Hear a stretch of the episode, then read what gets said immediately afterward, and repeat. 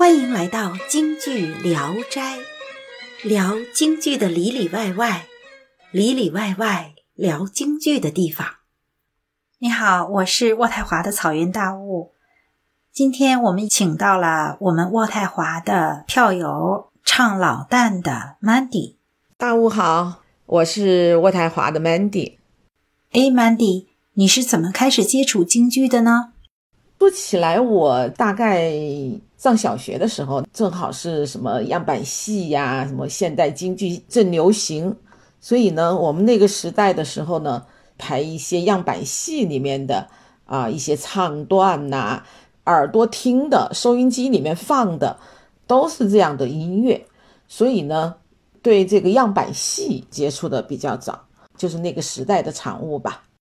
呃，像那种老京剧的话呢，那个时候基本上就不唱，就全是样板戏。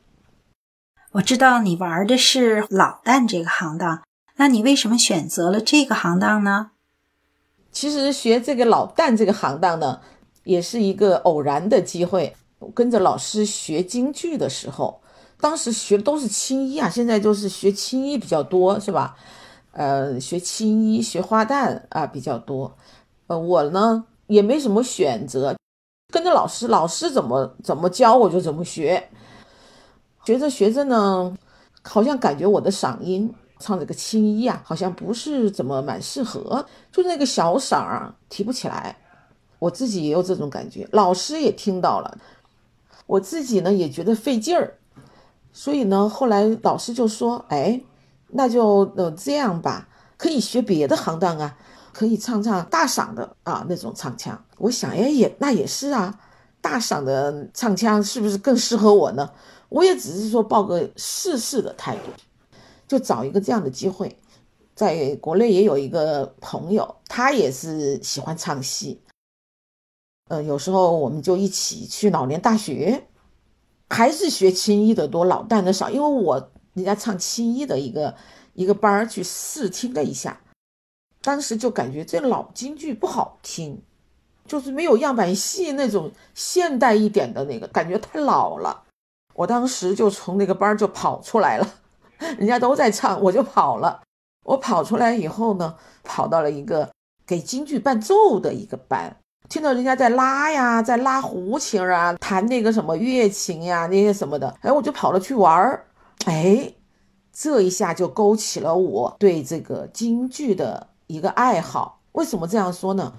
过去小时候呢，我特喜欢乐器，就是上小学的时候，我就喜欢掰这些乐器。其实我也没有什么目的，我们当时就是邻居有一个音乐老师，背了一个手风琴回来，就在家里练。然后我呢，我有时候就跑他们家去看去玩，然后呢，就对手风琴特感兴趣。以前上音乐课的时候，小时候那都是踩风琴啊。就是脚踩手弹手弹的那种，我呢也没人教，就是人家就是一只脚一个手在上面弹，我一上去就是脚和手同时进行，哎，人家就说，哎，你怎么没老师教你也可以会？啊，我说我也不懂，我也不知道，反正我就是感觉看到老师弹，我也上去就这样弹，所以这样子我对乐器就比较感兴趣。到隔壁那个班儿啊，就是玩乐器的班儿，就是京胡、二胡、乐琴、弹拨乐啊、中阮，像这样的 那个班儿，要然后看老师怎么拉，怎么拉那个京胡，然后怎么弹的乐琴什么的。为什么对京胡感兴趣呢？因为过去我们家以前买过二胡，二手的那个二胡，在家里玩儿就是好玩儿，喜欢听二胡的那种什么赛马呀、二泉音乐的那种音乐。就是在家里，就是这个拉那个拉，随便拉，就拉了玩儿。这样子呢，我就对京胡就感兴趣了。哎，这京胡跟我二胡不是差不多嘛？在国内的一个同事，他也就是喜欢这个唱戏嘛，所以我们有时候呢唱一唱，玩一玩，就这样。这说起来呢，这也是我我在国内提前退休了以后的事了。因为我们家先生和儿子都在渥太华嘛，经常每年跑国内跑渥太华，就两边跑。就疫情以后呢，就没回国内了，京胡也没拉。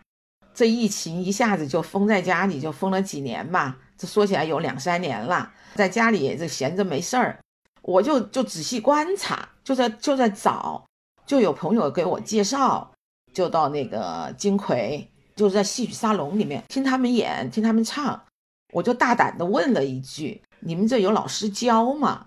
他们说有啊，我们这有啊。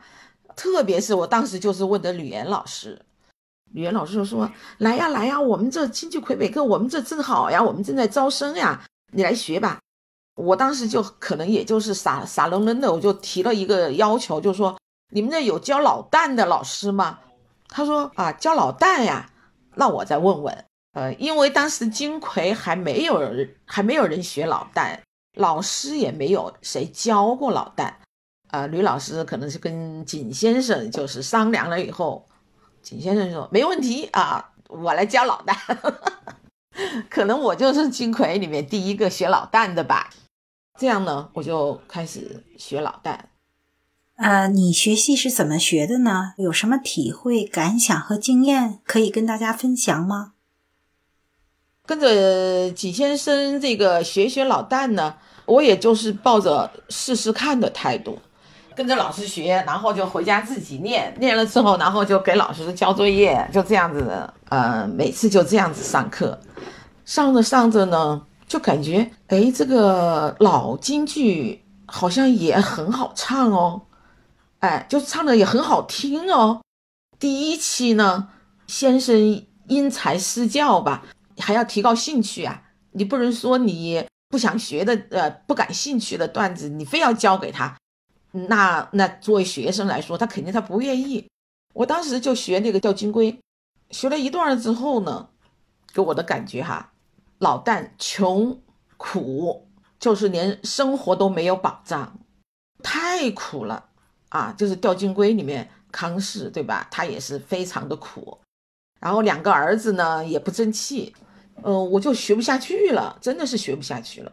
传统戏里面老旦的角色的确是都特别的苦。我就跟先生提出来，我说能不能学点现代京剧样板戏里面的李奶奶呀、沙奶奶呀啊，这也是老旦吗？先生就跟我说可以啊，那我们就来学《红灯记》，那也可以啊。